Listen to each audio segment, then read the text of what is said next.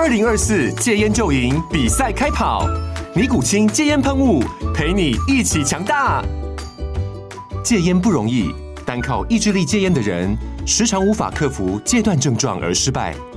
尼古清戒烟喷雾将是你的神队友，简单一喷，药品急速释放，立即缓解七大戒断症状，不限场合提高戒烟成功率。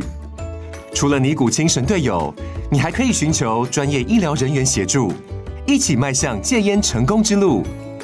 尼古清戒烟喷雾，用科学方法戒烟，请咨询全台各大药局及戒烟门诊。本广告由尼古清戒烟喷雾、卫部药书字第零二七八三五号提供。嘉安嘉护股份有限公司，台北市中山区民生东路三段二号十楼，北市卫药广字第一一三零三零一九零号。尼古清戒烟喷雾，相伴每个新开始。九八新闻台 FM 九八点一财经一路发，我是阮木华。哦，对，市场传闻说台积电要设备商啊推迟交机时间哦，那这件事情呢，哦，外资圈是认为这不是什么新闻啊。他说晶片类股拉回，反倒是创造买进的机会，哦，是这样吗？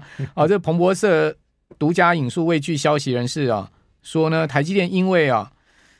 哎，是路透社，哦，不是彭博社，是路透社独家引述未具消息人士的说法，哦，说台积电因为对客户需求日益感到不安，哦，已要求重要客户延迟高阶晶片制成设备的交机时间，哦，那这重点在高阶晶片制成设备，哦，设备呢，其实台积电从年初开始都有陆续通知设备商哦延后交机了，哦，但是高阶制程的晶片设备呢，今天是第一次看到哈。哦那供应商目前的预测说呢，延迟状况应该是短暂的哦。那台积电当然就不会对这个市场传言做出回应嘛。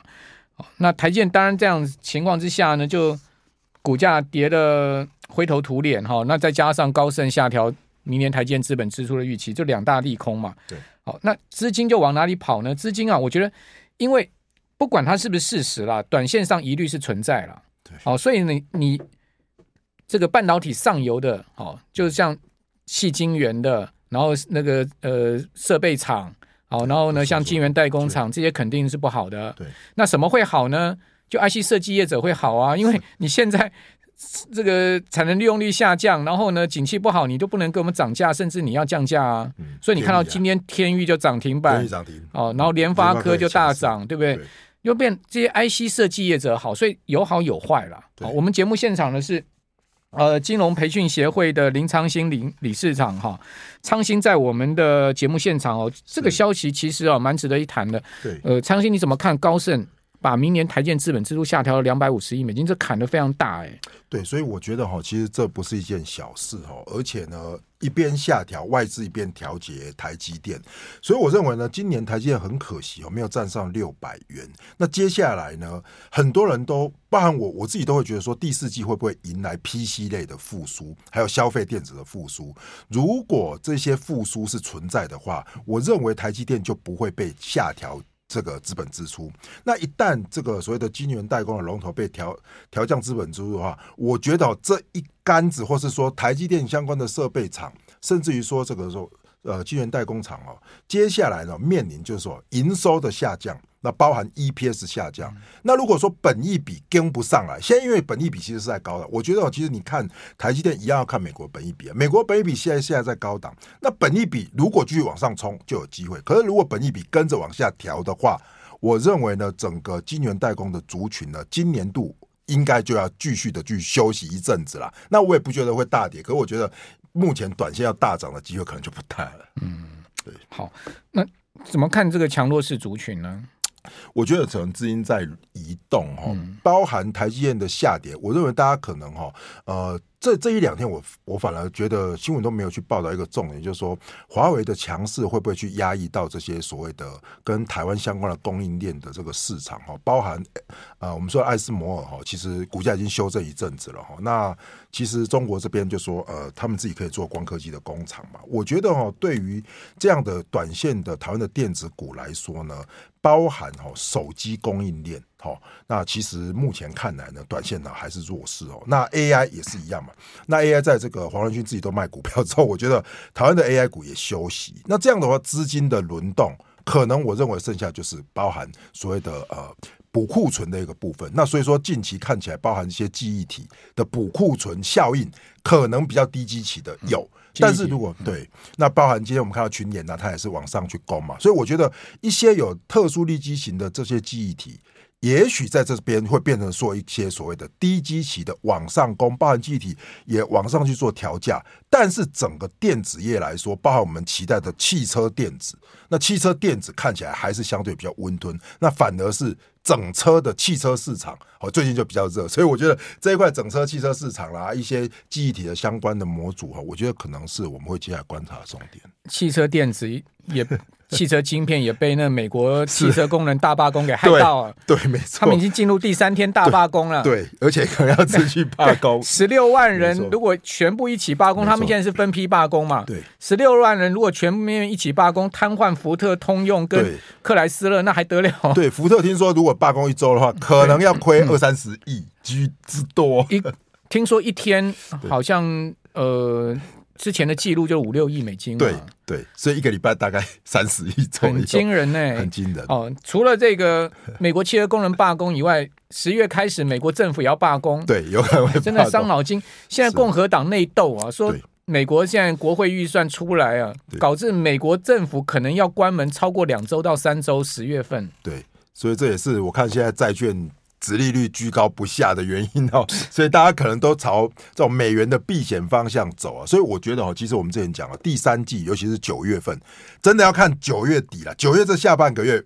我觉得这个股市都不会太好，但是反而是给大家。这 全球水逆是不是？呃，是啊，因为今年我我先跟大家讲哦，其实是这样，去年也是一样，一月跌到九月底了啊，今年是一月一直涨涨到九月嘛，所以稍微休息还回来就对了。对对，我就要稍微休息，不要倒回来，九月跌到十二月底，应该不会那么久了，不会那么惨，应该不会那么惨。好，那等一下我们要谈哦，两档 ETF 哦，这个昌兴刚我们在休息的时候有讲到。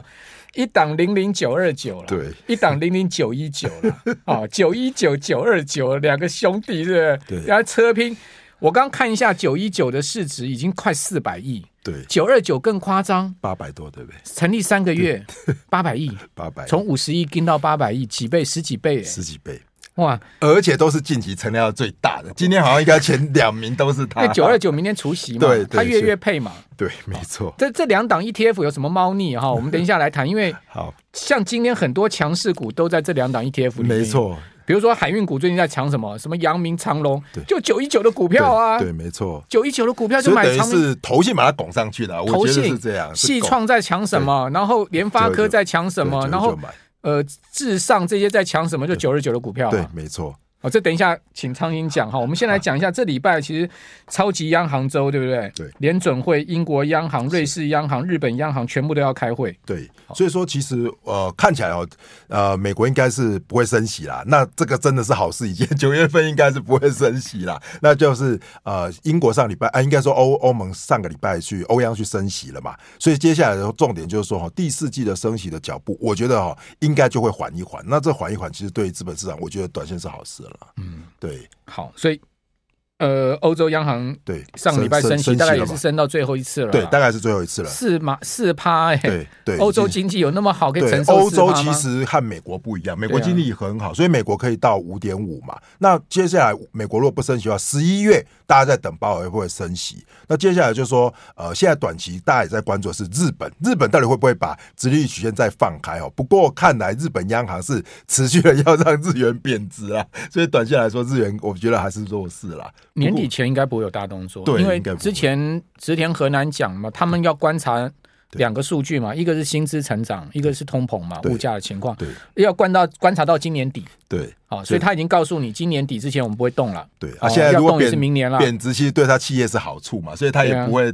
顺利的去动这个殖利率曲线，那只是说大家会预估，就是说现在的贬，如果贬到比如一百五十以上，包括一百五十三，就美元兑日元的话，那是不是就像去年一样，就开始进场干预？那短线来说，其实还是弱势。所以如果去日本玩的话，其实一直贬，你一路去玩哦，现在其实相对的真的是还是比较便宜啦。嗯，买一些药妆啊、精品，日本就便宜啦。对，没错，对不对？没错。好，机票钱可以赚回来，是这样。好，那另外油价一直涨。对，美油跟布油哦，已经涨到十个月来的新高了。是，那这个我觉得其实真的要注意哈。那但是呢，我觉得呃不要过过担心，今年跟去年不一样啊。其实 CPI 或是 PCE 在上涨的过程中，可是核心就是扣除能源跟食品的，事实上它的涨幅并没有那么大。所以我觉得其实这一波的这个通膨呢，应该是可控的，除非呢连核心的都继续涨。所以我觉得，其实虽然油价在涨，但是应该就是 OPEC 加啊、呃，跟这个所谓的俄罗斯啊，可能要减产来抵抗美国。但是短线来说，我觉得还是一样可控啊。好，啊，美油已经站上九十块一桶。对，没错。上周啊，油价美油布油都在涨三趴多，将近四趴。对，很多。美油已经来到九十点七七，布油已经来到将近快九十四块一桶。对，看起来百元哦。应该好像指日可待，应该指日可待。因为我今天去查这个高盛，他们预估都是预估站上九十元，最新预估还没出来，已经都来了。我认为他们应该会再上调这个目标价。好，等一下回来要讲一下这个 ETF 好，最近真的是全民运动，对，这个 很夯啊，大家都在买，这是全民运动。好，我们先休息一下，等一下回到节目现场。九八新闻台 FM 九八点一财经一路发，我是阮慕驊。哦，这个刚刚昌兴讲说，我说台湾人都西瓜喂大边呢，西龟喂大边呢啦。跟政党赶快吧。昌兴刚刚讲说跟政党一样，我感觉现在投资也一样啊。零零九二九哈，超神奇。我们节目在他还没有发行之前，也访问过这个基金经理人嘛，好，也来我们节目。哦，这个零零九二九，如果大家有听到那集的话，富华投进来啦。哦，那时候还不觉得他哦会很猛，这么行对不对？募五十亿，募到五十亿其实也还好，对，正常了。三个月。除息两次了哈，他每一次都除零点一元，每次都填，而且都创新高，都填，然后明天又要除息，对不对？明天要除零点一亿元，对，我记得每次都配零点一。那零点一乘十二，好，对，那算一下它的股价，现在年化值率在七趴多，也没有在高股息里面也没说非常好，算正常了。所以为什么会从五十亿一下哇五三百亿五百亿到上周五我看到将近七百亿，我眼睛都快眼珠都快掉下来，七百亿。七百亿，然后呢，零零九一九也是一样。我刚看一下，已经快快四百亿了，快四百亿。这两档加起来一千多亿，对，一千多亿的资金哎。对，其实很多哈。那但是哦，其实大家知道为什么？就是跟刚才阮大哥讲，西哥微短饼是一样，就是说哈，因为前一波的这个我们说的这个八七八哈，AI 涨很多，那 AI 涨很多之后顺势获利了结。可是我说老实话，九二九的经纪人，我恭喜在。算是厉害，因为他选的股票基本上呢跟八七八都不太一样。那这一波呢，刚好就轮到九二九了，再跑。包括你看，你讲什么华通啦，你讲这种什么联发科啦，其实最近都不错嘛。那刚好轮到这些手机的，那往上涨的过程中，大家就追价。那追价一旦去募集，我觉得哈，这就是 ETF，包含之前巴菲特也提过，这种是 ETF 的这种所谓的追踪效应，就是说大家买，然后它又涨，然后呢，你的这个金额一大。然后投信再拿这一些大家的资金再去压这些股票，那我跟大家讲，这样没有什么太大的问题。但是你要回归基本面，就说 AI 零零八七八涨是因为 AI 创造时事，所以现在的九二九就是说，如果下半年的这一些所谓的手机泛手机概念股，说华为概念股啦、Apple 概念股啊继续涨，哎，其实就没有问题。但是如果涨到一定的价格太高了，本益比过高，那如果美股开始修正。这个时候呢，呃，市场的资金呢，大家就会发觉哦，接下来的九二九就不要出现比较大幅的这个所谓的溢价，也就是说，大家不不甘愿卖了。他现在他现在溢价也很大了。我记得就对，就是因为我们报的只要一块钱呢，嘿，因为的其他呢嘛，空呢溢价一块钱嘛，大家一直买，啊，你净值往下掉的时候，哈，那个。溢价被拉开，溢价越来越大的时候，就会变说，有时候大家就是买贵了。所以我们也，我是觉得这样一天没有好或坏。其实你端看你现在的去切入的点是什么。不过刚才小编有提到嘛，很多人买这个是要领高股息。我刚刚安内记得这个状况哦，可能就要去思考，因为你现在去买在这么高位，那七趴是没有错，可是零点一一，你说乘以十二去配出来。到最后有人就质疑了，会不会用平准金来配？我认为也是有可能啊。所以你现在啊，我我觉得大家应该要什么理性一点。第一个哈，在除权息之后，看看能不能填息，我觉得应该会填息。第二个，外资现在的走向是在做这个高档做做出脱的动作，所以我觉得啊，如果以我来讲啦，我觉得现在的九二九有一点真的是太贵了啦。我会等它可能折一价收敛的时候哈，平稳一点哦，再来切入啊。嗯、好。呃，我更正一下哈，九二九今天的溢价不多了，零点一元了。OK，好，它现在今天收跌一毛嘛，收十八块二嘛。嗯，我成交三十一万张，对，今天是31万张。今天是最大的，今天成交量最大应该是它。对对，成交三十一万张，全全市场哦，全市场成交最大报天量，对，报三个月来的天量，大家就想要等着出息，然后填填那个零点一。一。那它的净值是十八块一哦，所以呢，就差零点一元。好，好，那它净值基本上就是他买的成分股的股价上涨，对，对不对？加上领到的息，还有呢，初始募集的那十五块，对，所以呢，一档基金的净值。到底含哪几个部分呢？第一个，它 IPO 的那个钱，对，十五块嘛，哈，然后再加上它的这个成分股的股价的这个涨幅涨幅嘛，哈，上涨的这个价差。另外呢，就是它领到的息累积的，对，这三个加起来就是净值哈。那它今天的净值是不，这个跟收盘价差不太多哈。是。那我比较关注就是他到底买什么股票？好，你看到最近盘面上在强的股票，要跟这两档 ETF 都有。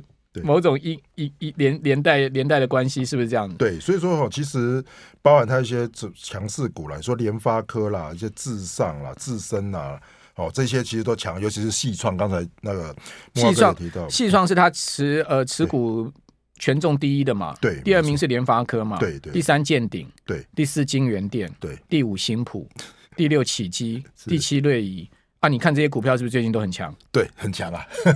然后还有智新、智尚、对广基、力成、联咏，联咏最近也很强啊。对，所以说我我的意思是说，其实这就是鱼帮水，水帮鱼。因为最近这些股票很强，所以大家买它又投入很多钱，那投信又买它，就一路拱上去。那拱上去之后，我只跟大家讲一个重点：这些股票如果营收开得出来。嗯然后呢，本益比哎没有再往上冲的话，就会像 AI 股一样一路冲到底。但是如果营收开不出来的时候，你都在这里啊？为什么？因为大家也不会卖，可是就像刚才讲了，溢价就会开始变大，因为这个市场哈、哦，这个净值就会开始往下跌了。我觉得这个是反而我现在要，我觉得要大家小心的地方啊。啊，那上周五 是那个零零九一九除夕的最后买进日，对，今天零零九一九除夕嘛，对啊。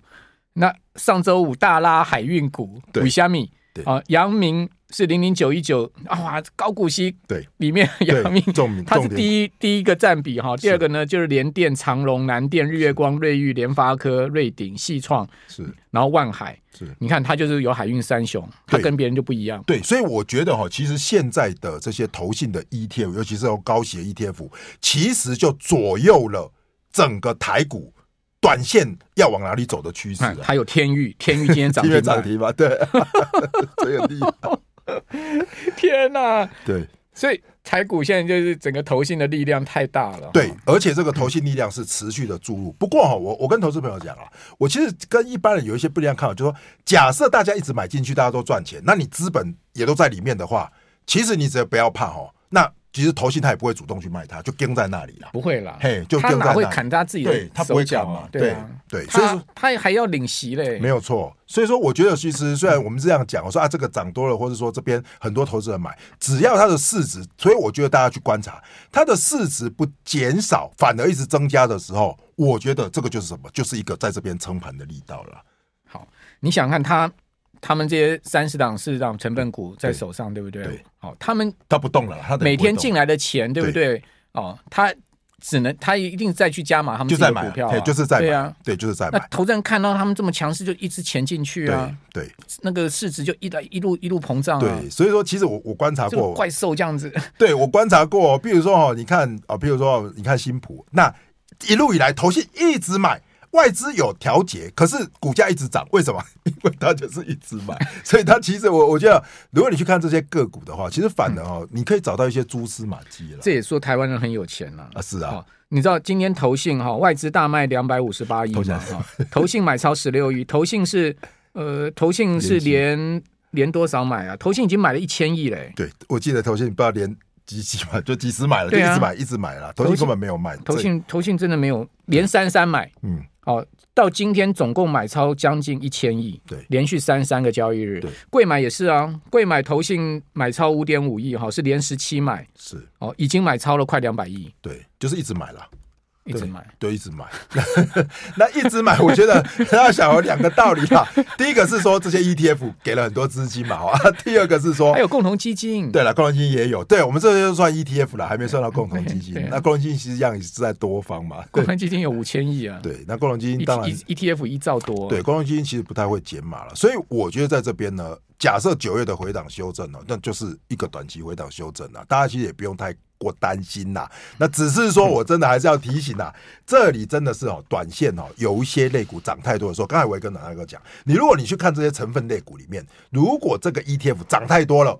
可是它有些成分股还没涨，比如说这里面我去看啊，比如说好九二九南电还没涨那么多，哎、啊，有些创新高了，哎、欸，我就会去找什么个股相对低基期的 来切入，类似是这样来做什么短期的加差啦，就是这样，就比较没有 对对对没有涨它不 key 掉哎，或者是说投信后面可能要补一些货嘛，你看它基本面其实还不错啊，哎、欸、啊投信也会补货嘛，那这样的话，其实我觉得那短期你就不会说你直接追在高点了。那这样的话，其实这种投资策略，大家也可以去思考看看。哎、欸，你看智新的走势，对啊，就 智新就这样，五五月一百七，现在两百九，就那一路这样就平稳往上啊，都不会下。对，所以我觉得大家在投资上哦，可能还要想有这边是赚价差居多啦，高股息我觉得后面再说了。就是说，呃，台湾现在这样子，这个投资市场真是已经颠覆过去的三观了。对，没错。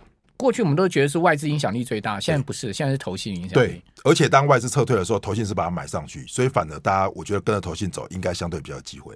对，我是我是要跟他。那至于大盘，我的看法跟其实跟长兴差不多，我觉得应该是在月季线区间呐。对，我觉得应该也不会一路崩。那九月的拉回，我觉得真的是要做功课，反而是买进的机会啦。我们我觉得也不会一路崩了。对，反而找好机会来做买进。好，这个九月拉回找机会，这个长兴说的啊。